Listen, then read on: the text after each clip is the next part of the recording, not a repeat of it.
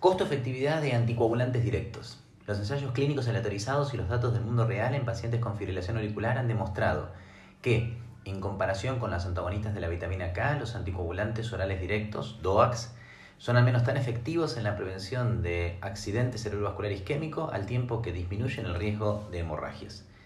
El objetivo de este trabajo de Lisa de Jong de Suiza y colaboradores fue evaluar la rentabilidad de la Pixaban versus otros anticoagulantes directos como dabigatran, edoxaban y rivaroxaban y antagonistas de la vitamina K como warfarina para la prevención del accidente cerebrovascular en pacientes con fibrilación auricular no valvular al incluir los datos disponibles tanto de ensayos clínicos aleatorizados como de los análisis del mundo real.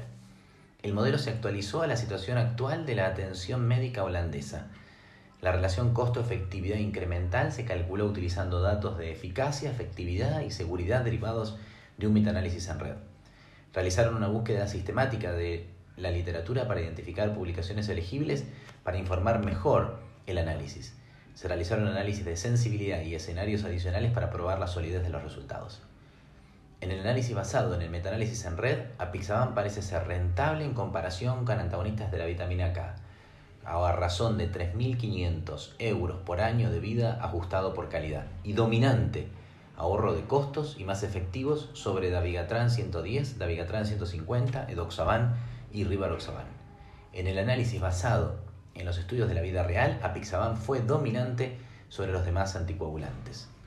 Los autores concluyen, con base en los resultados de los ensayos clínicos randomizados y los datos de la vida real, apixaban es generalmente rentable e incluso económico, menos costoso y más efectivo en comparación con otros antagonistas de la vitamina K y otros anticoagulantes directos en la población general de pacientes con FA no valvular.